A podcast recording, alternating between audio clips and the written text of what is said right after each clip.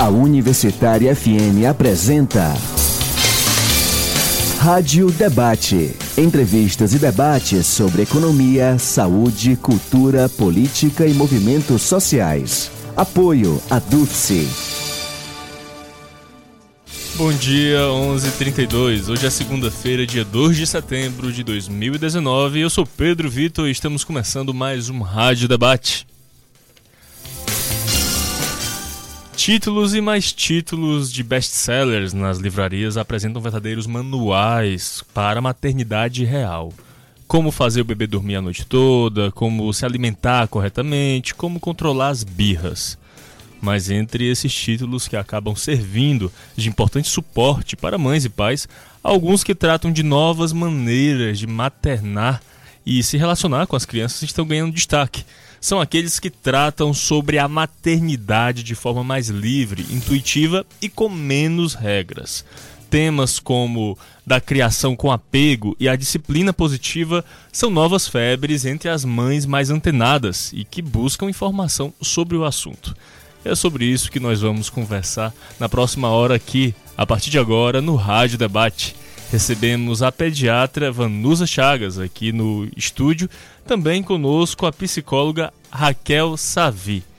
Lembramos aos ouvintes que a participação é pelo telefone 3366-7474, repetindo 3366-7474 ou pelo Twitter no arroba Universitária FM. Lembramos que a Rádio Universitária também é transmitida pela internet no site Rádio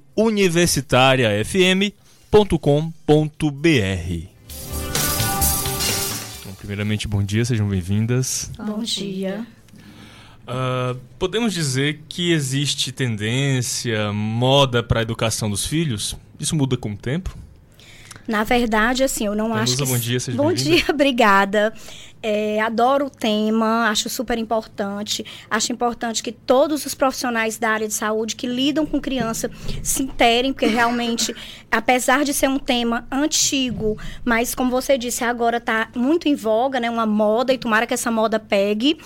É, mas eu acredito que isso vem junto com mudanças comportamentais, assim, já em vários, em vários outros aspectos a busca por um parto mais humanizado, a busca por, uma, por uma alimentação mais saudável e a valorização da amamentação. É, o olhar para a criança de outra forma, prevendo é, efeitos futuros nessa criação, nesse cuidado agora, né? Cuidado com o bebê, cuidado durante a gestação. Então, acho que vem dentro de, de tudo, vem um, é um bloco isso. Raquel, bom dia, seja bem-vinda. Bom dia, é um prazer estar aqui, né? Eu e, e a minha pequena Malu, que não dá para ver por aí, mas ela tem a, ainda 40 dias, ainda está aqui pertinho da mãe, vivendo na prática, né? O que a, a teoria do apego vem nos dizer, que a proximidade da mãe é a coisa, ou do cuidador, né? Dessa figura central de segurança é a coisa mais importante nesse momento. Então, ela está aqui dormindo, quietinha, foi amamentada e já está participando com a gente dessa entrevista. Raquel, como você descobriu a criação com apego? Então, vamos começar fazendo uma diferenciação né, entre o que é a teoria do apego e a criação com apego, que eu acho importante que gera uma confusão.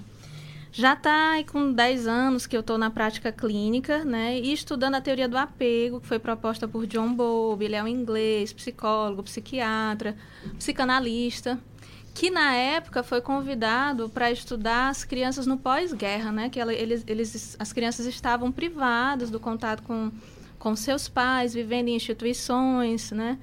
E aí ele foi estudar o reflexo dessa privação materna para essas crianças, né? E o que ele viu foi terrível, né? Assim, a gente fala, acho que de um termo chamado hospitalismo, as uhum. crianças paravam de, de reagir, de falar, né? Ficavam com mutismo... Uh, elas simplesmente desistiam, né, assim, de, de interagir, né?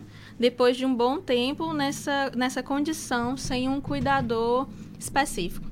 E aí, a partir dessa privação extrema provocada por um pós-guerra, ele foi estudar ah, as crianças é, em outras situações, né, não tão ah, adversas. Mas foi a semente para ele é, começar a sua teoria, né? Ele também tinha muitos trabalhos na época de observação dos animais. Muita coisa foi feita com a observação dos animais. Né? Na época, Freud e a psicanálise estavam em voga e, e, e Freud dizia que o que movia a criança a estar perto da mãe era a necessidade do alimento. A amamentação era a necessidade de se alimentar. E Bobo discordava disso, né? E teve um estudo na época com macacos, né? Fizeram uma experiência colocando macacos numa é, com uma mãe de, de, arame, que eles chamam que era uma, uma, uma, figura só com uma mamadeira, era uma macaquinha lá um, de arame só com a mamadeira. Um e bonequinho, outro, um, né? Era, era um macaco de arame com só, só com a mamadeira, né? E o outro com um paninho aquecido, né? Que se chamava mãe de arame e mãe de pano, que não tinha mamadeira. E aí for, foi vendo que o macaquinho ia lá, mamava, né? Tomava leitinho na mãe de arame e saía correndo, voltava para ficar aconchegado na mãe de pano. E ao longo do estudo, os macacos da mãe de pano sobreviveram por mais tempo, né? E aí ele conseguiu mostrar, por meio desses estudos com animais, né, que hoje seriam totalmente antiéticos, né, assim, uhum. é, mas o que para a gente parece óbvio hoje, que a criança precisa do contato, desse, desse, desse colo, desse, desse calor, desse aconchego, naquela época não era, né? E aí foi que começou o que a gente conhece como teoria do apego, que vai dizer que toda criança, né, é, desenvolve um vínculo com o seu cuidador principal, né? Que ele tem uma figura central de apego. Então, toda criação é com apego. É isso que a gente né, quer dizer. Toda criação é com apego. Agora, se vai ser um apego que promove uma segurança, uma autonomia, ou se vai ser um apego que promove ansiedade, ou se vai ser um apego desorganizado, existem tipos. Depois foram feitas mais e mais pesquisas mostrando quais seriam os tipos e quais as consequências ao longo da, do, do, desenvolvimento da vida adulta, inclusive nas relações amorosas uhum. e na forma como você vai viver as suas separações e lutos. Olha só. Então, hoje no, no consultório é legal esclarecer, eu não sou terapeuta infantil, tá? Meus pacientes, no geral, eles são adultos que estão revendo a sua história, vendo que tipo de apego eles estabeleceram lá atrás, cuidando das suas crianças feridas, para estabelecer relações saudáveis e diferentes com seus filhos, parceiros, enfim, colegas de, de, de trabalho e de vida. é isso. lindo, né? Aí o que, que aconteceu, né? Que a doutora Vanusa pode completar. É, teve um pediatra americano na década de 90, né? Porque a teoria do apego começou a ser desenvolvida lá na década de 50. Isso. Então, na década de 90, o Dr. Bill, ele, ele traz esse termo. Ele, inclusive, é, teve uma matéria na revista Times uhum. que aparece uma mãe amamentando Exato. um filho de três anos. E foi, assim, uma repercussão Polêmico. polêmica, uhum. né? E ele lança um livro chamado Livro do Bebê. O Livro do Bebê, que foi best-seller nos Estados Unidos. Pronto. Aqui é. ele traz esse termo criação com apego e ele traz uns oito princípios, ele traz algumas Isso. ideias do que, que, o que, que promoveria esse, esse vínculo seguro é, esse pediatra, ele é americano, né? E ele tem uns 44 anos de profissão, de, de exercer a pediatria. E ele sempre teve um olhar diferenciado pra, de observação, com, com a questão da evolução, do, do, de todo o desenvolvimento psíquico da criança, emocional. E é, o, que é que ele, o que é que ele chama muito a atenção, né? Nessa criação com apego. É esse, essas esses vínculos eles têm que ser, serem estabelecidos já durante o período gestacional, né? Por toda a família, pelo pai, pela mãe, por quem for cuidar dessa criança, quem for ser cuidador. Isso já deve ser, já deve ter um olhar bem delicado para isso é, o tipo de parto que você vai ter, se é um parto é, é normal, natural, ou se é um, uma cesárea, mas que seja feito de forma humanizada, que esse bebê que vai chegar, que ele está num ambiente quentinho, protegido, intraútero, ele chegue, ele não se depare com um ambiente frio, gelado, distante da sua mãe, que as pessoas geralmente dentro do centro cirúrgico estão falando sobre outras coisas, sobre passeios, viagens, e não estejam voltados para aquele momento tão especial e tão lindo, né, que é o nascimento do bebê. Esse bebê ele tem o contato imediato com a mãe no pós-parto. Essa mãe está ativa, está consciente de tudo que está acontecendo, que é a história das da, da dão os, os, sedativos e a, a, mãe perde um momento é, mágico. tem um termozinho legal que é o é, imprint, né, que é esse primeiro olhar, esse primeiro momento. Fantástico É, é, se chama hora de ouro, né? Isso. né? Esse primeiro momento onde a criança já vai no pele a pele com, com a mãe quando nasce, né? Exato. Não pode ser perdido isso de forma nenhuma. Já amamentar também nesse primeiro momento. Então, assim, é, de preferência com o pai já perto, participando desse momento também. Depois, a continuidade de, da amamentação, de uma alimentação respeitosa e segura e saudável. Então, o aleitamento materno exclusivo até os seis meses, esse aleitamento materno prolongado, o máximo que se puder. A Organização Mundial de Saúde preconiza dois anos, até quando a criança der sinais ou disser que não quer mais.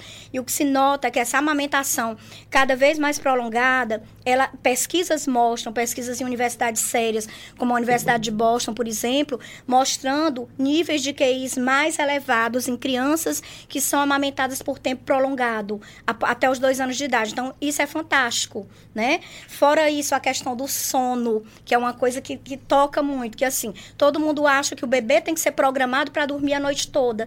Não, ele sente falta do contato, ele quer proteção, ele quer colo, ele precisa disso. E se ele não tem isso, e ele chora lá no berço, jogado, né?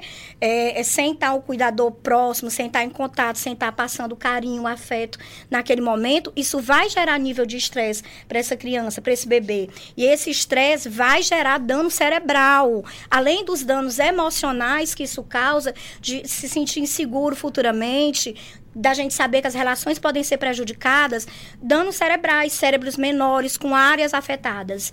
Então, assim, é fantástico.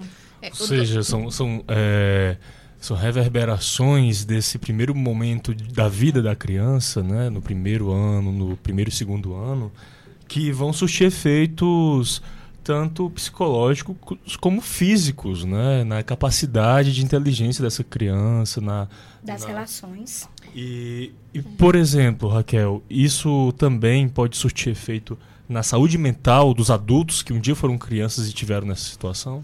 Sim, com certeza. O, o Dr. Bill, ele, ele, ele eu acho que o princípio básico que ele traz é, é, chama até de três P's. Ele fala da necessidade do bebê de proximidade, proteção e previsibilidade. Né? Então, proximidade, ele vai incentivar tudo que for manter no contato uh, pele a pele. Então, o uso do sling, o uso da cama compartilhada, né? Assim, tudo que promova essa proximidade e essa proteção. E previsibilidade, ele vai falar da, da constância de um cuidador, né? É, então, a, a gente, de, desde que acho que ficou muito conhecido aquele documentário chamado Início da Vida. É legal? Quem não viu, acho que tem no Netflix, tem. Vale a pena assistir. É, da BBC? Ou é, ou é do National Geographic? Não, acho que nem é de um nem é de outro. Tem uma, não sei se. É, eu não vou falar que eu, eu sou ruim de, de decorar os, os, nomes, mas é uma produção bem voltada para falar sobre a importância dos mil dias. Uhum. Que você falou aí. O que, que esses dois primeiros anos de vida podem promover para o resto da vida. É, na época da teoria do apego, né, que foi criada, tudo era baseado em observação, é, observação clínica, né, dos psicólogos, psiquiatras. Hoje a neurociência está muito avançada. Então, quando a gente fala, a doutora acabou de falar, o bebê que fica no berço muito tempo, ou que ele é levado a fazer um treinamento do sono para não chorar, e ele chora por muito tempo. Hoje você mede o nível de estresse pela saliva, você vai ver o tanto de cortisol que. Né, você faz um mapeamento no cérebro e vê que área está sendo ativada, que área. Hoje não é mais achismo. Uhum. Eu acho legal porque muitas críticas que a teoria recebe, né, vem dessa ah, vão mimar demais, vão acostumar mal. E a ciência está lançando mão de, de, dados empíricos, né? Então, imagina, o que, o que o Bob veio dizer, né, da, da, das consequências, ele veio dizer o seguinte, é, uma criança que tem um apego seguro hoje com seus pais, cuidadores, né, ela, ela vê o mundo como confiável, ela tem coragem de ir porque ela sabe que na hora que ela vai para o mundo enfrentar esses desafios, é como se ela tivesse um porto. Ela sabe que pode voltar, ela sabe que pode pedir ajuda, ela vê as relações como confiáveis. Então, ela se lança nas relações, nas, nos desafios, né, com autonomia.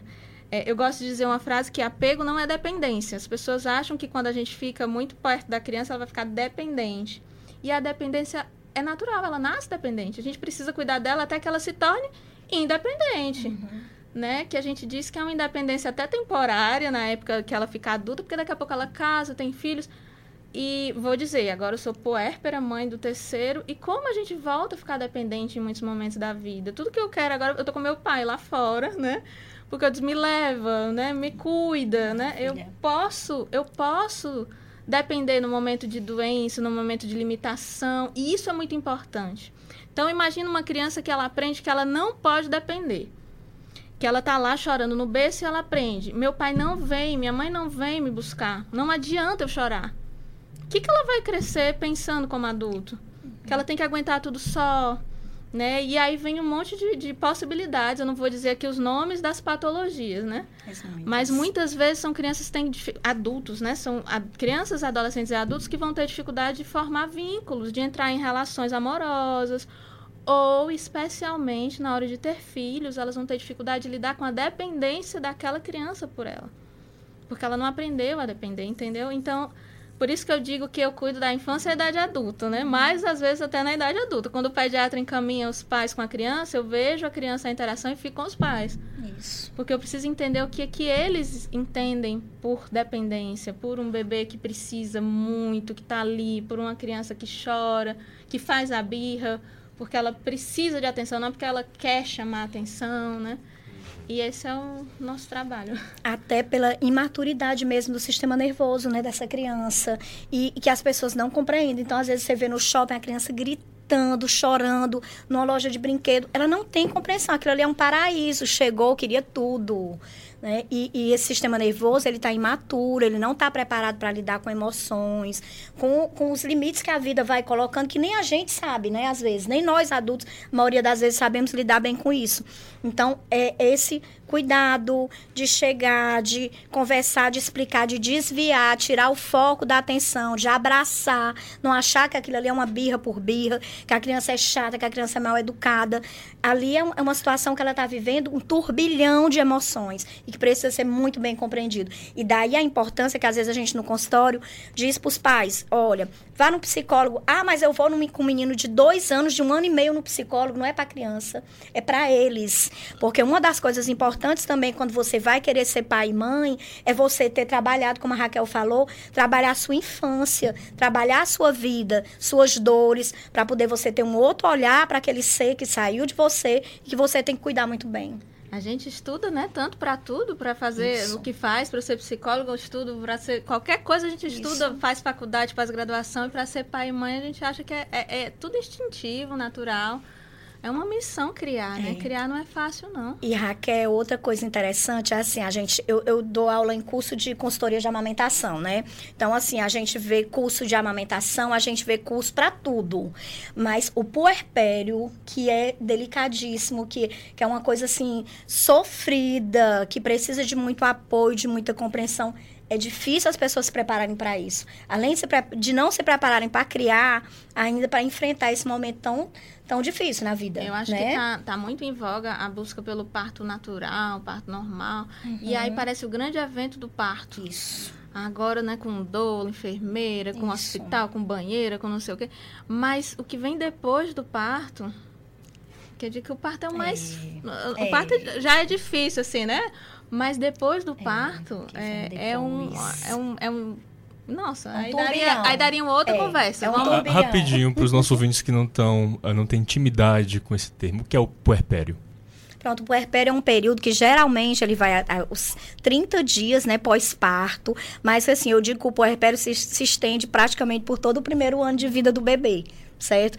Porque assim, aí a gente tem a esterogestação, que vai até o terceiro mês, que é um período que o bebê ele está entendendo que nasceu, que saiu do útero, que está no mundo externo. Então, daí a importância desse colo constante também, nesses primeiros, primeiros meses. Você imagina, né? Um bebezinho tá chegando, tá ali, e agora? Então, assim, ele precisa estar tá ali todo o tempo no aconchego da mãe mesmo. É, é isso. Então, o puerpério é um período de muitas mudanças hormonais. Geralmente, a, a, a puérpera, né, ela passa por um período chamado blues puerperal, que é um período de tristeza, melancolia, pelas mudanças hormonais, por estar tá enfrentando uma, uma, uma situação completamente diferente, por estar tendo uma realidade completamente diferente, que é cuidar de uma outra pessoa, amamentar, renunciar, cansa, renunciar. Sua, sua vida, você estava é. ali na sua profissão, você estava saindo, de repente você não pode mais sair, não pode mais comer determinadas coisas, não pode mais às vezes até para a gente sair do quarto para a cozinha, para a sala já, Isso, já é, né, difícil. é difícil, né? Isso. Então tem uma solidão, tem um isolamento, tem um medo de não estar tá fazendo certo, porque é o, é o momento onde você vai uh, conseguir entender o que, que cada choro quer dizer. É, o Bob, na teoria do apego, é. ele fala de uma. É, porque as, os ouvintes podem estar perguntando: e como uhum. é que a uhum. gente faz para promover esse vínculo seguro? Ele, ele tem um termo que chama de responsividade materna, né? que seria essa condição de atender prontamente a necessidade da criança e adequadamente. Né? É, então eu preciso entender o que, que é aquele choro. Né? Às vezes o choro é só cola, é fralda, é fome, é cólica. Então tem um período que a gente não se entende. Eu e aquele filho, a gente não se conhece ainda, a gente não se entende. E não é fácil, principalmente para as mães de primeira viagem, Isso. né? Daí a importância de uma rede de apoio, né? De um pai presente, de um, se não, não, não der para o pai estar tá presente, alguém da família, uma avó, as, ou, ou, até uma, uma babá, uma pessoa externa, mas que tenha estabelecido um vínculo com essa família, que pense igual, que você veja que tem afetividade. Digo, a gente pode mudar tudo, técnica, tudo numa pessoa, mas o, o, o caráter, a emoção, é difícil ser mudado, né? Então, assim, que vocês procurem cuidadores afetivos, que possam desenvolver laços com, com, esse, com esse bebê. É que vocês sintam segurança isso, em quem está cuidando do bebê. Isso.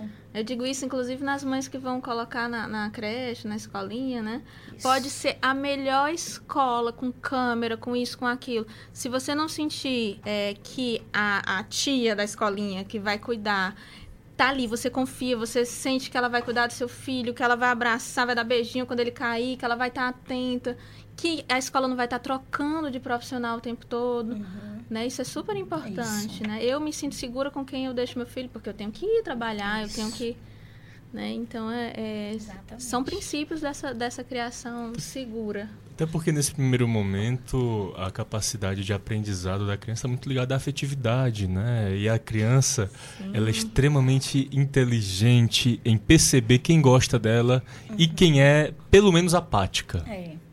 Né? Então ela já ela, ela percebe rapidamente quem ali ela tem uma capacidade de leitura das emoções, leitura facial, uhum. é praticamente instintiva, né? Ela entende quem ali está feliz com a presença dela e quem está ou incomodada ou apática, que não liga, indiferente. Isso é legal você falar, porque, por exemplo, duas coisas você falou muito importantes a, o aprendizado da criança ligado à afetividade, nesses dois primeiros anos de vida, é o período que ele está desenvolvendo a, a, maior potencial do cérebro uhum. dele. Assim, ele está aprendendo Isso. coisas numa velocidade que nunca vai aprender o resto uhum. da vida, né?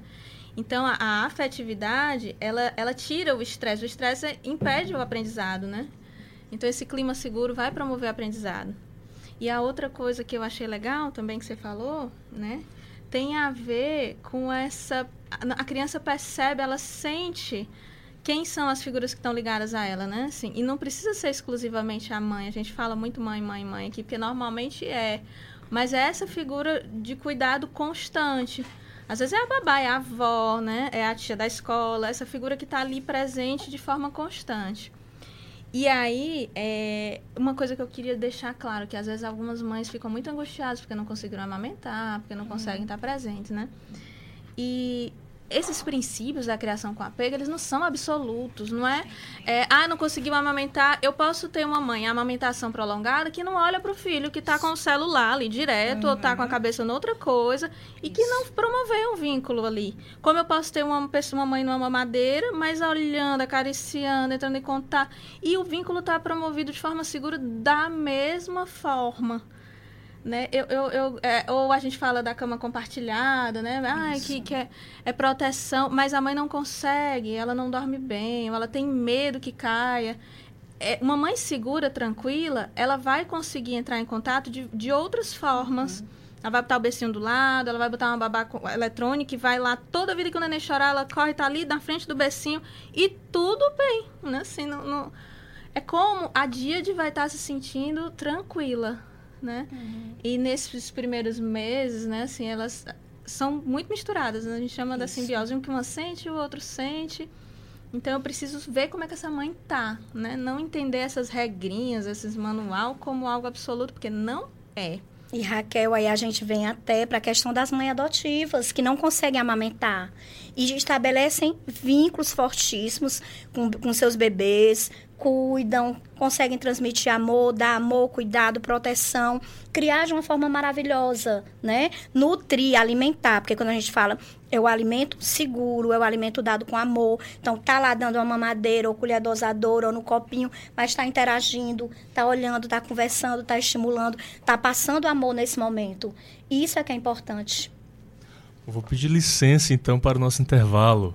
Hoje estamos conversando aqui no Rádio Debate sobre criação com apego, contando aqui com a presença da pediatra Vanusa Chagas e da psicóloga Raquel Savir. Voltamos após o intervalo. Até já.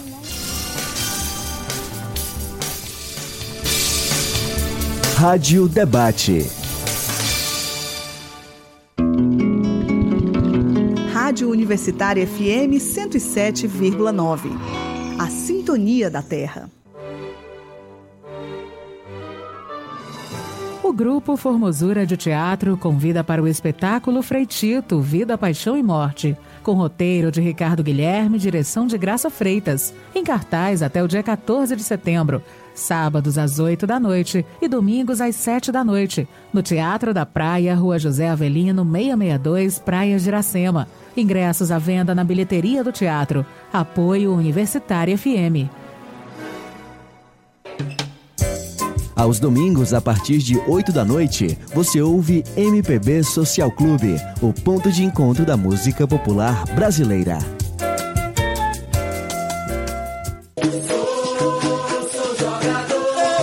Projeto de extensão da UFC Debate com Ginga. Convida para a palestra Diálogos Acadêmicos com a Capoeira, parte 2, com o historiador Joel Alves e o capoeirista Mestre Olímpio. Quarta, dia 4, às 7 da noite, no auditório do Centro Dragão do Mar de Arte e Cultura. Entrada gratuita. Realização Associação Sociocultural Viva Capoeira Viva e Instituto de Educação Física e Esportes da UFC. Apoio Universitário FM. Rádio Debate.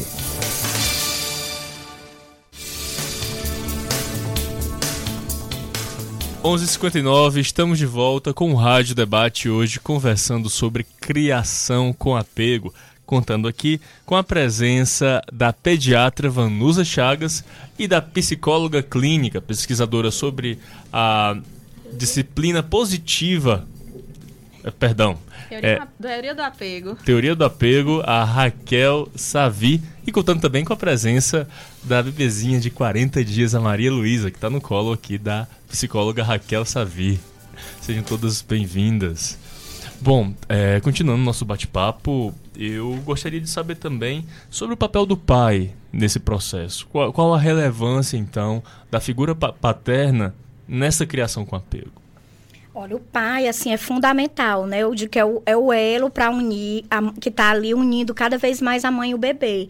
Ele é a rede de apoio, ele é um cuidador ativo. Então, é, é a pessoa mais próxima depois da mãe do bebê né, nessa família, tem que caminhar junto, tem que dar apoio a essa mãe, principalmente nesse momento da amamentação, que é cansativo, nesse momento do puerpério, compreender, ajudar nas trocas de fralda, ajudar a, depois da, do amamentar, ficar com o bebê no colo. Então, assim, o, o pai tem um papel importantíssimo. E também procurar conhecer, se inteirar todos os pais de, das dificuldades que as mães passam, ter um olhar de solidariedade nesse momento de amor, porque não é fácil. Até uma batidinha no ombro, um dizer você tá linda, um beijo, tudo é importante nessa hora.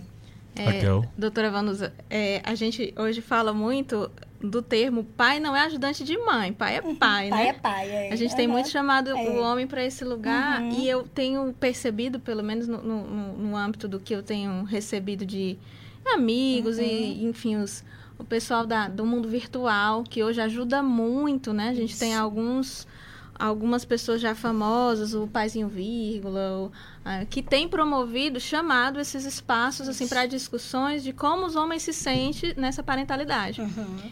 E aí eu digo, lá em casa, né, nós somos são três filhos, se não fosse o, o, o meu marido, eu não, não, tinha como dar conta desse apego todo, não, né? Uhum. Então ele só não dá de mamar, mas o resto ele faz. Então a criança está ali amamentada, ele, ele faz questão de ter a criança no peito dele, de aprender a, a, dar o banho e do jeito dele, não do jeito que a mãe quer que seja, porque muitas vezes isso. é isso que eu escuto no consultório, é. os pais dizendo eu não vou porque quando eu vou fazer. É só cumprindo ordem. É, tem que ser. Assim. A, a, a mãe uhum. tem dificuldade de delegar, né? Porque ela faz Isso. desse jeitinho dela e, e, a criança, né? Perfeito. Então, quando a criança cria esse, esse vínculo com o pai, tanto fica mais leve, como se beneficia o pai, como a criança, como a família toda, né?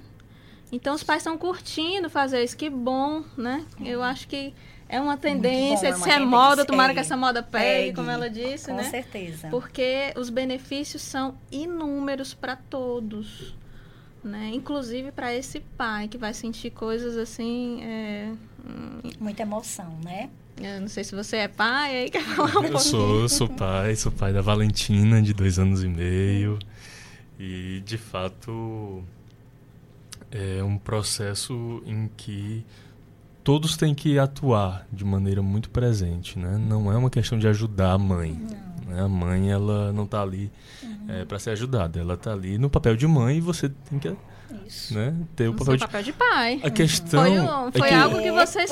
Eu acho que quando os estudos começaram, né, na década de 50, era outra, outra realidade, outra realidade. né? Então hoje o pai vai para o trabalho, a mãe também vai, né? Assim, então tem, tem e todo. Os pais ficam em casa, a mãe vai para o trabalho e os pais optam. Eu tenho um paciente no consultório que ele optou por ficar trabalhando em casa. Hoje ele é um empreendedor, né? Tem mãe empreendedora, tem pai empreendedor, que abdicou disso para cuidar da filha. Ele tinha uma filhinha prematura e logo depois teve, é, acabou a licença maternidade, essa mãe teve que voltar ao mercado de trabalho e ele ficou cuidando em casa até quase dois anos de idade.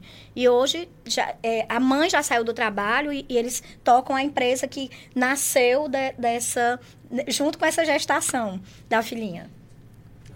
Não, e você percebe assim a, a importância da, da presença, da, de toda a troca, eu acredito que durante muito tempo o papel de pai é que era o problema, porque a visão compartilhada e socializada do que deveria ser o pai era muito contaminada pela aquela perspectiva de, mas, de masculinidade tóxica também, né? De que o homem não pode demonstrar sentimento, Machismo mesmo, não né? pode é. demonstrar afeto, uhum. né? Que isso seria um papel exclusivo da mulher, compreensão.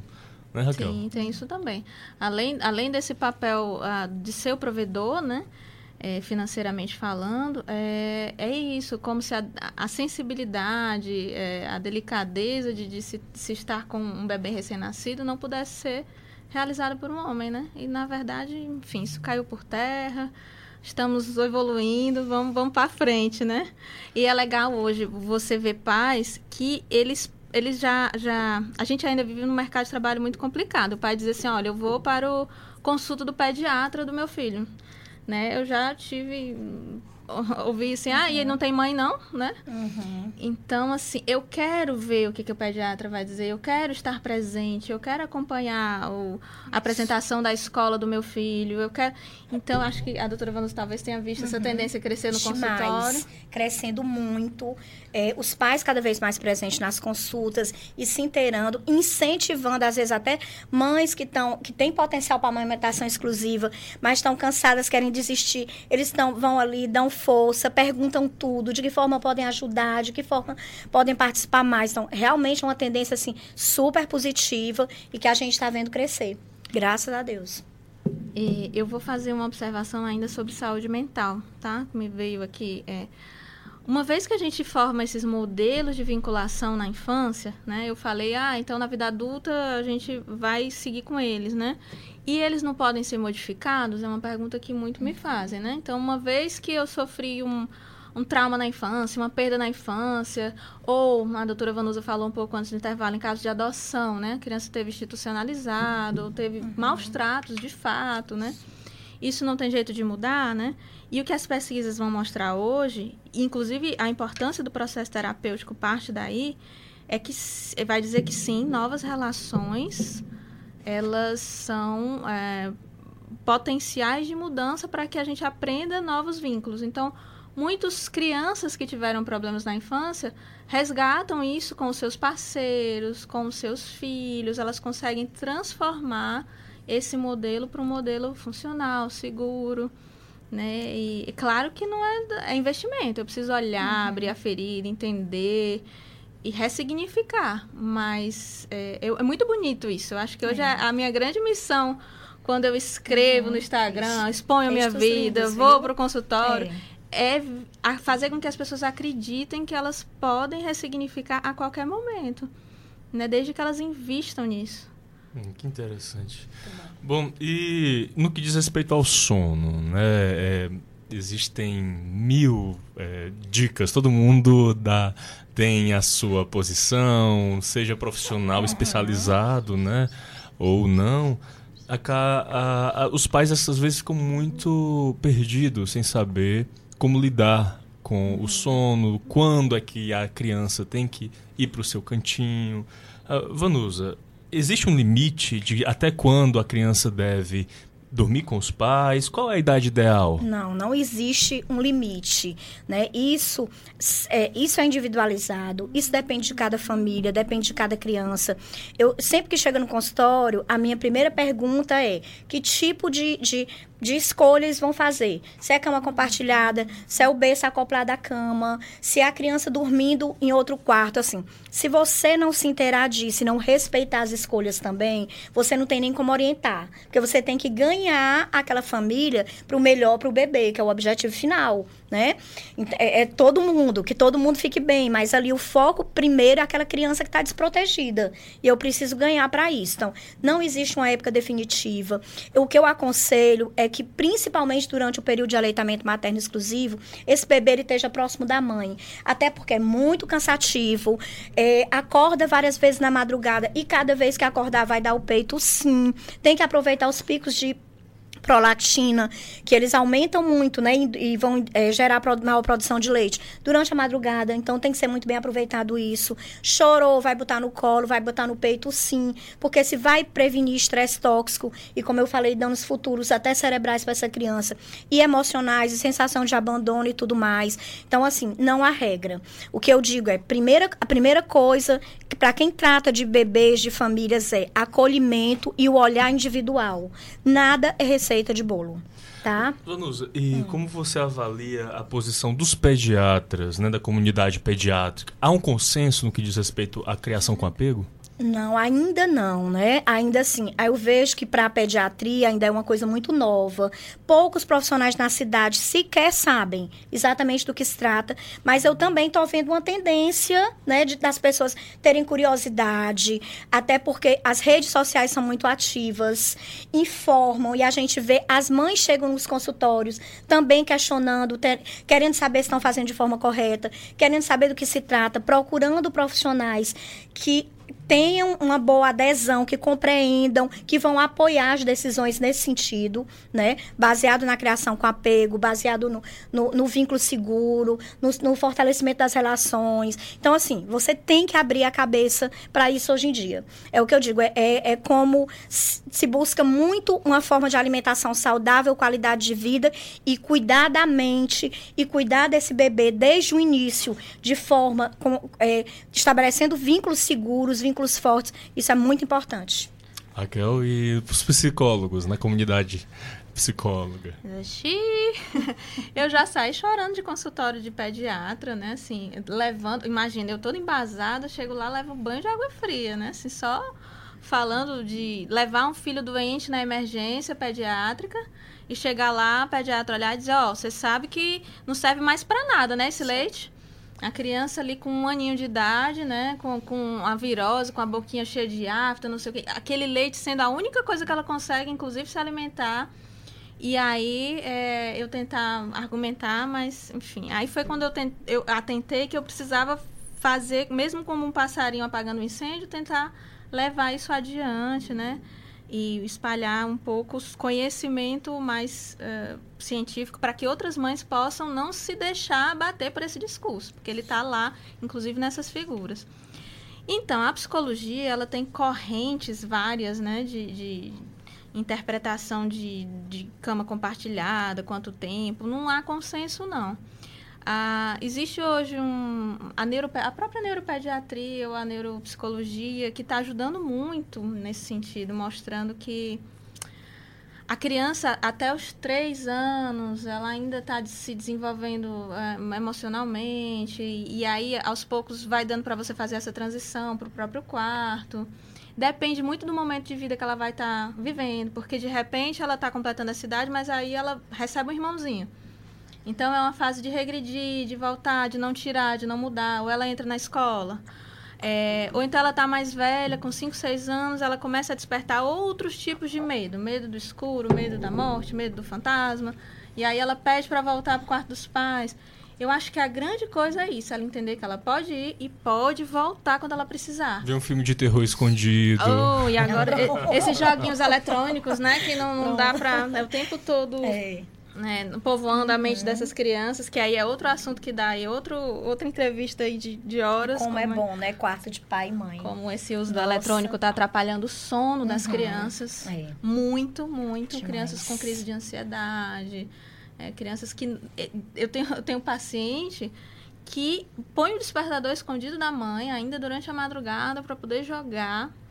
Né? Então, como é que a gente lida paciente com isso? Paciente criança? É. Sim paciente criança 11 anos, 9 anos, como é que eles estão fazendo para burlar e para ficar mais tempo nos jogos eletrônicos e nos seriados, Exatamente. né? A gente vai ver Netflix agora, que a gente na nossa época via um desenho animado Uhum. Que só ia passar no outro dia, naquela de hora. manhã.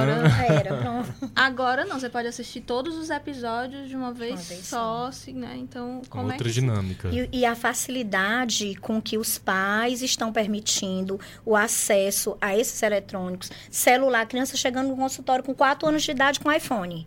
Eu disse qual, o pro, qual é o trabalho, qual é o negócio que vai resolver, por que que tá. Então, fica ali. A, é, é, a Sociedade Americana, a Academia Americana de Pediatria e a Sociedade Brasileira de Pediatria é, defendem zero tempo de tela até os dois anos de idade. A partir dos dois anos, uma hora por dia é, até os três, e depois disso, duas horas, incluindo atividades de trabalho, de, de, escola, da escola, atividades escolares. Tempo de tela, a gente diz televisão, videogame, tablet, celular. Então, inclui tudo. Então, tem que se ter um controle sobre isso. Muito porque, difícil, além né? de tudo, ainda tem um, um, quadro agora que é uma, uma, uma espécie, uma, uma miopia, que é gerada pelo uso excessivo de celulares, principalmente celulares, em crianças. E a gente não sabe até que ponto vai se é degenerativo, se tem volta, entendeu? Então, assim, é uma coisa muito séria.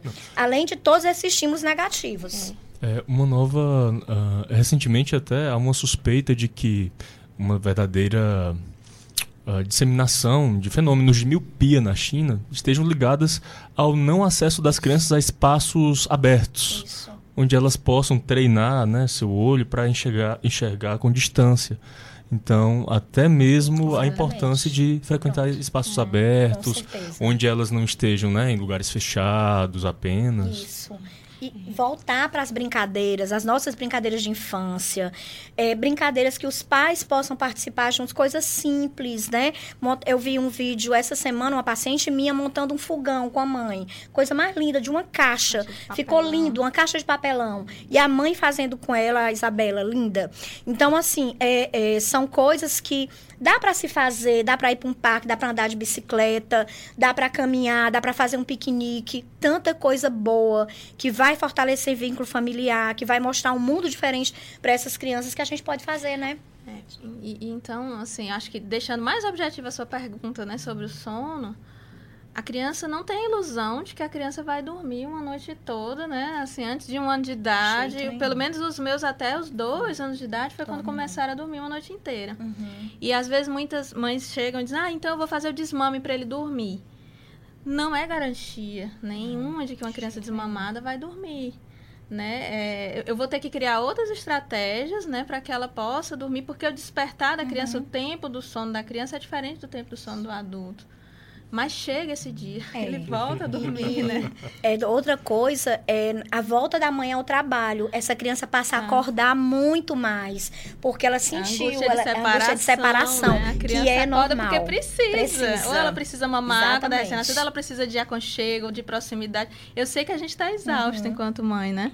Mas ela acorda porque ela precisa, né? É, esse momento é um momento que a gente vê muito a introdução de fórmula, de mamadeira. Então, assim, é um momento que a gente tem que conscientizar mais, estar tá ali junto, dar apoio como profissional, como família, né, também. E a primeira pergunta que a gente vai fazer, né, para afastar todas as outras possibilidades, é sobre a higiene do sono. Isso. Diminuir a iluminação, se a criança está tendo acesso a, a... Porque Eletrônico. Ah, eletrônico. A gente tem criança. É. Eu, pelo menos, vejo as crianças bebês, elas já estão na tela para poder comer, para poder andar no carro e não chorar. Ninguém quer mais lidar com o choro da criança. É. Ninguém, a gente quer que a criança fique parada. Exatamente. Ela coma parada, ela troca a fralda sem reclamar, ela né, ela faça tudo ali sem, sem dar trabalho. Então, o eletrônico, ele tá, é, chama de nova chupeta, né? A nova chupeta dos bebês. É interessante, porque eu lembro quando eu era criança, né, meus pais e minha avó é, me deixavam super frustrados, porque eu, adorar, eu adorava ver os desenhos animados e queria passar horas na frente da TV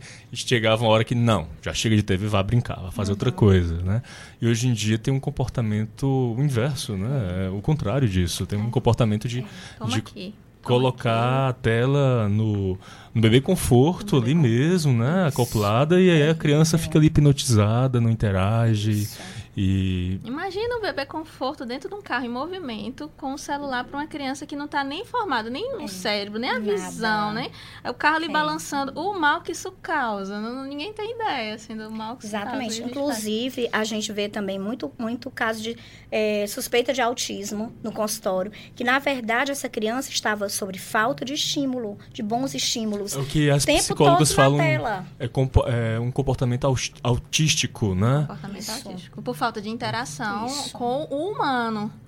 Né? Porque aí essa criança ela desenvolve uma fala mecanizada, Isso. ela aprende a falar inglês, Às porque inglês, os, eu pego os, muito. Os, Isso. Os vídeos, né, são do ABC, uhum. BC, não sei o que, em inglês.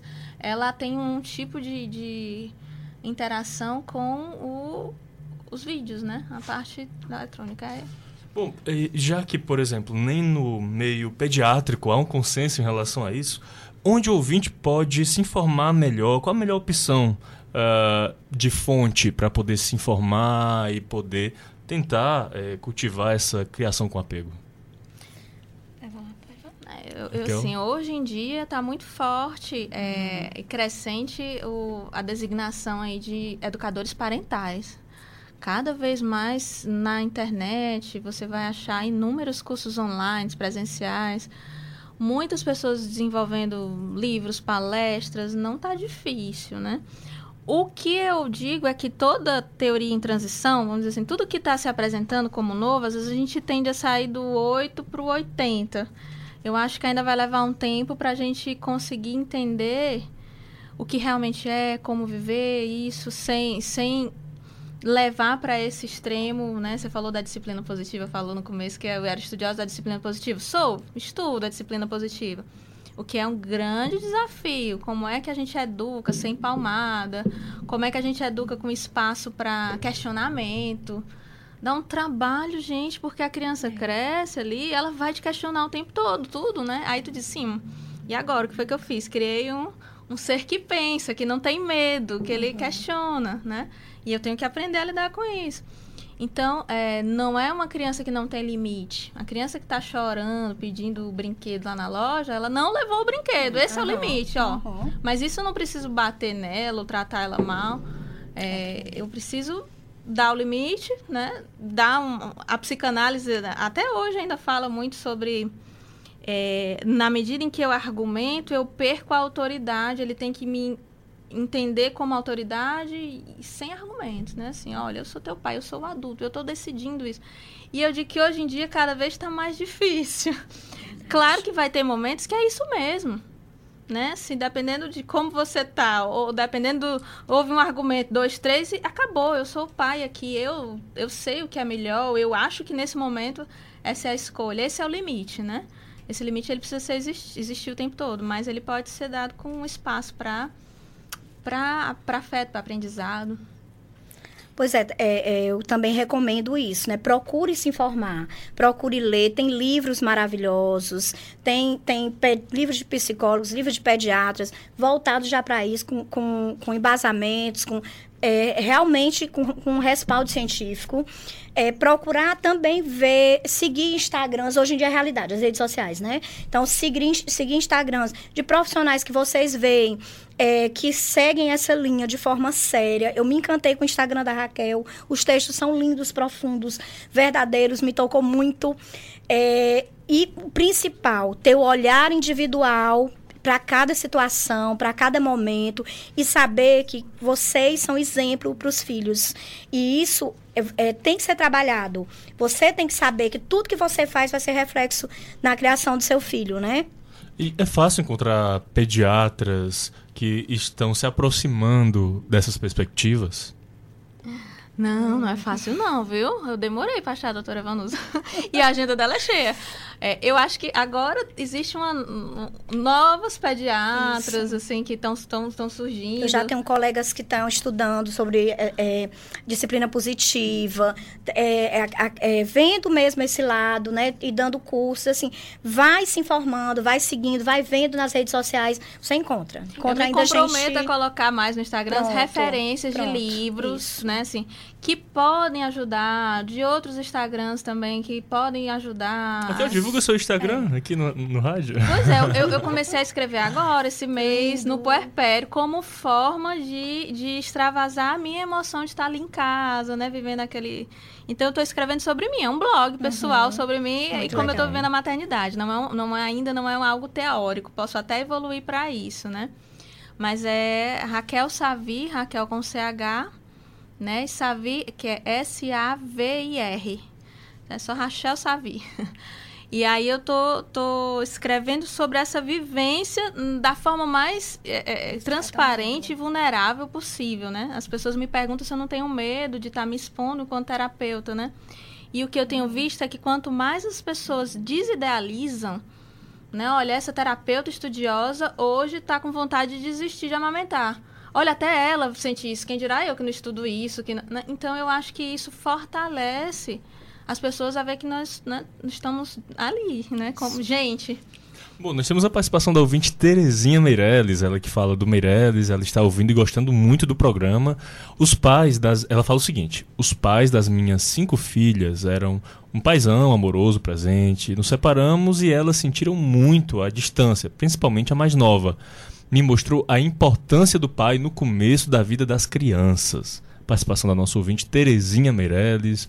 Um abraço, Terezinha. Gostariam de comentar? É, o, o Bowlby, quando ele fez a teoria, ele escreveu uma, uma trilogia que se chama Apego, Perda e Separação.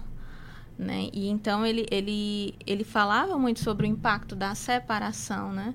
Não é fácil quando a gente se separa de um vínculo de apego. É, a gente passa por todo o processo de luto, né? E ele precisa ser vivido, respeitado, né? Mas hoje em dia a separação ela, ela é real, né? É. Muitos casais se separam e que bom que a gente também está evoluindo para as guardas compartilhadas, né? Onde o pai está ali dividindo é, meio a meio, né? Isso. Fazendo questão disso. Que, que mesmo ela... numa separação, no momento de separação, a qualidade dessa presença do pai é importantíssima. Pode estar até longe fisicamente, mas é aquele pai que vai pegar na escola, que senta para brincar, que leva, né, que participa, que quer saber tá tudo, que está ali. Eu digo, ele é pode ser, né, pode ser um marido que é. não deu certo, mas ele continua Pronto. sendo pai. Que esse, que esse lugar, né? E esse lugar de importância do pai, ele não é, não é só na primeira, a gente fala muito da primeira infância, né? Mas é sempre, né? São as nossas referências de segurança, é para onde a gente corre quando a gente precisa de apoio, né? É. Hoje estamos chegando ao fim do nosso programa. Antes de encerrar, é, eu queria trazer uma, uma questão sobre as pessoas que têm muita simpatia e têm vontade de uh, adaptar a, a sua dinâmica à criação com apego. É, e muitas têm medo de possibilitar uma maternidade permissiva, uma criança mimada. Esse medo se justifica? Não, não se justifica. Assim, a gente sabe que até isso vai muito pelo julgamento, né? A gente vive numa sociedade que julga muito o outro. Então, sigam sua intuição, sigam sua, é, seus sentimentos, sigam o amor mesmo por seus filhos e vejam o que aconteceu com a nossa geração, com a minha geração, sou mais velha que vocês, né? Era uma, era uma relação de medo que se estabelecia nas famílias, com os pais. A gente escondia o primeiro namorado, a gente escondia os problemas na escola, a gente escondia tudo. Por quê? Porque tinha medo, porque ia ter punição né? É, o que é que eu estou vendo nessa nova geração e nessas famílias que estabelecem relação de respeito com seus filhos, uma relação de amizade. Não, não tem que ter vergonha, não tem que ter medo disso, de ser amigo do seu filho. Tem que ser, tem, é, é, o que a gente vê é que essas crianças, elas são é, mais tranquilas com relação a não mentir, a não esconder. Os adolescentes, eu te, chega paciente no consultório já querendo saber sobre métodos anticoncepcionais com a mãe do lado. Então, para mim, eu acho assim fantástico. É uma geração mais segura, mais independente, mais autônoma. E isso é, é muito importante na vida da gente como um todo. Eu gosto de trazer dados, assim, sempre, porque uhum. é, de novo, fica, me põe, me isso. prova que isso funciona, é. né? Me prova que isso uhum. funciona. Gente, os números de suicídio isso. na infância, na Exato. infância, eles aumentam a cada é. dia. Na Estamos adolescência. Amarelo, né? A gente está aqui no setembro, setembro amarelo, né? amarelo, né? Vamos começar. Então, como é que eu posso ter uma geração que eu vou dizer que essa criação tá ok, esse modelo que a gente tinha tá ok, se os números de suicídio só aumentam? Isso. Se eu, eu, eu, eu, vou, eu, vou, eu vou precisar inverter a ordem. Eu fiz alguns cursos sobre teoria do apego que eles eram promovidos como é, política de, de, segurança pública. Eu mas como assim? O investimento na primeira infância diminui a violência do país. Então, assim, é, como é que eu quero ter uma sociedade menos violenta? Como é que eu quero em casa ter um adolescente próximo, que não fique naquela ilha né, dele uhum. ali, que me conte, que eu saiba o que está acontecendo, Isso. se eu não plantar na primeira infância? Não, não dá para colher, né? Então a gente só vai ver realmente o, o que funciona a longo prazo. Embora a gente veja a curto já, prazo já, também. Já Por exemplo, né? Você diz, ah, que, que, que filho tranquilo, o seu uhum. filho é tão educado. Eu disse, é, você não conhece ele em casa, porque em casa ele mostra, ele pode mostrar quem ele é, né? Uhum. Mas sim, é um menino educado, é um menino que sabe ter empatia. Eu acho que a grande coisa também. Também, com certeza. Na criação com, com apego é que você mostra é, que o outro é importante. É. Filho, você é importante. A sua opinião é importante, Isso, né? Respeito, o que você sente é importante. É. Demais. Bom, eu quero agradecer então a presença da pediatra Vanusa Chagas. Muito obrigado, Vanusa, pela sua presença. Foi um prazer dividir esse momento com vocês. Bom, quero destacar a participação da ouvinte Carmosa, ela que é do Conjunto Esperança, e ela comenta o seguinte: que debate lindo, maravilhoso, feliz que esse debate aconteceu e está sendo repassado para outras pessoas. Nós que agradecemos sua audiência, Carmosa, muito obrigado. Eu quero agradecer também a presença da Raquel Savi e da Maria Luísa, que está dormindo aqui nos braços dela de 40 dias. Muito obrigado, Raquel, pela sua presença eu que agradeço, né? Que a gente consiga construir outros espaços de diálogo, assim, é muito, muito legal, né? Agradeço a Maluzinha aqui que não deu não deu chorou, não deu trabalho, tá aqui dormindo, gostando do papo, dizendo, mãe, é isso mesmo, adoro. Eu quero agradecer também aos ouvintes pela audiência e pela participação e destacar que o programa de hoje contou com a produção de Lia Deraldo, a assistência de produção de Gambit Cavalcante e a operação de áudio de João Pedro. Voltamos amanhã discutindo a crise diplomática do Brasil diante dos problemas ambientais. Até lá.